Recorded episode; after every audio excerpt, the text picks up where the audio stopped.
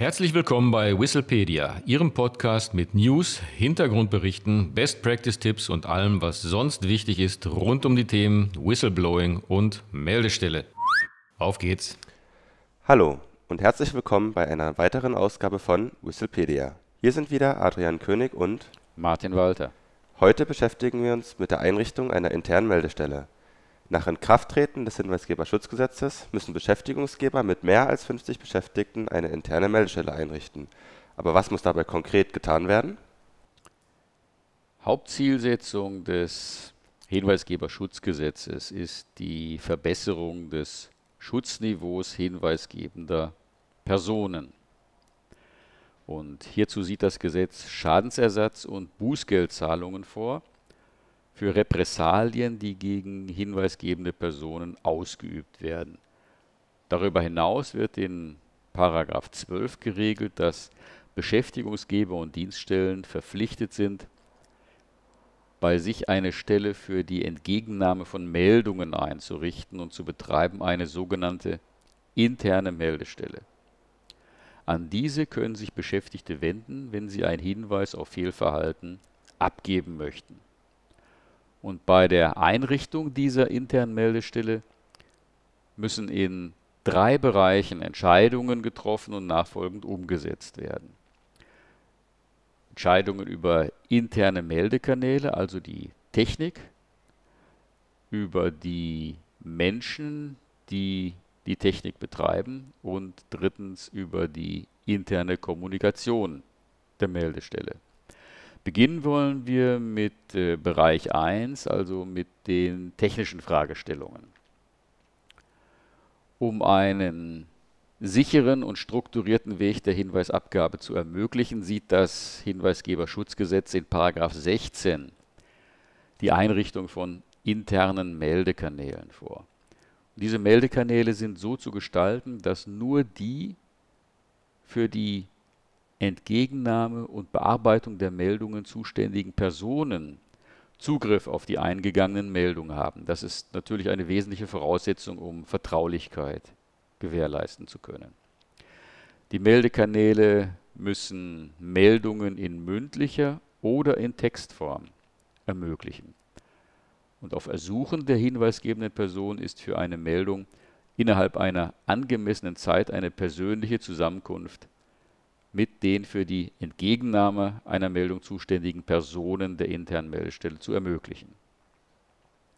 Zusammengefasst lässt sich also sagen, dass sicherzustellen ist, dass Meldungen unter Wahrung der Vertraulichkeit persönlich, telefonisch, postalisch und in Textform, also zum Beispiel per gesicherten Mailverkehr oder über ein webbasiertes Hinweisgebersystem abgegeben werden können in einem ersten Schritt sind, diese technischen Voraussetzungen zu implementieren.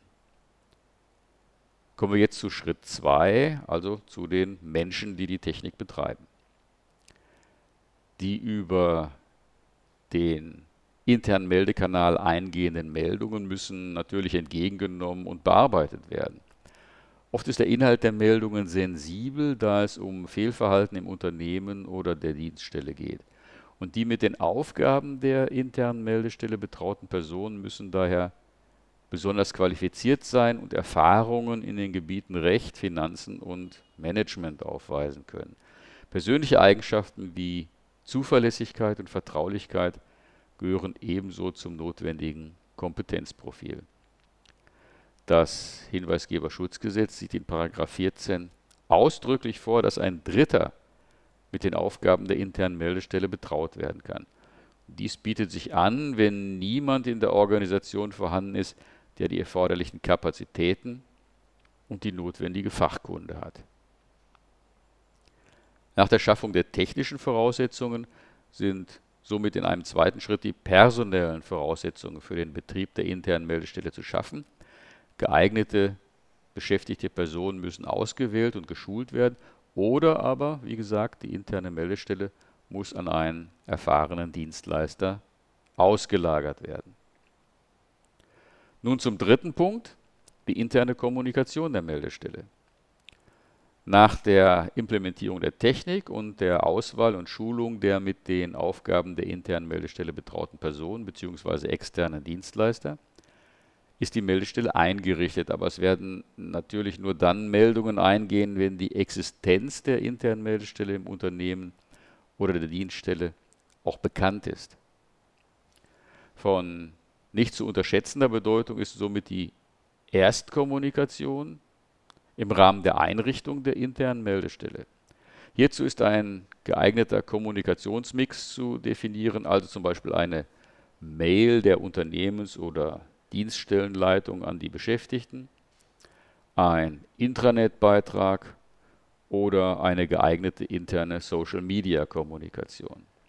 Ebenso wichtig ist die Folgekommunikation. Nur wenn das Thema interne Meldestelle in geeigneter Form und in regelmäßigen Abständen genügend Airtime bekommt, wird es in den Köpfen verankert und nur dann werden auch Meldungen eingehen.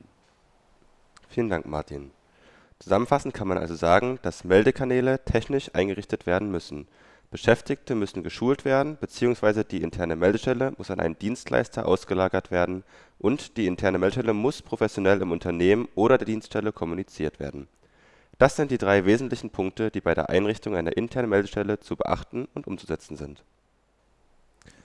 Das soll es auch schon gewesen sein für heute. Wenn Sie noch Fragen oder Anregungen haben, dann schreiben Sie uns doch einfach eine E-Mail an info@hinweisgebersystem24.de oder besuchen Sie unsere Website unter www.hinweisgebersystem24.de.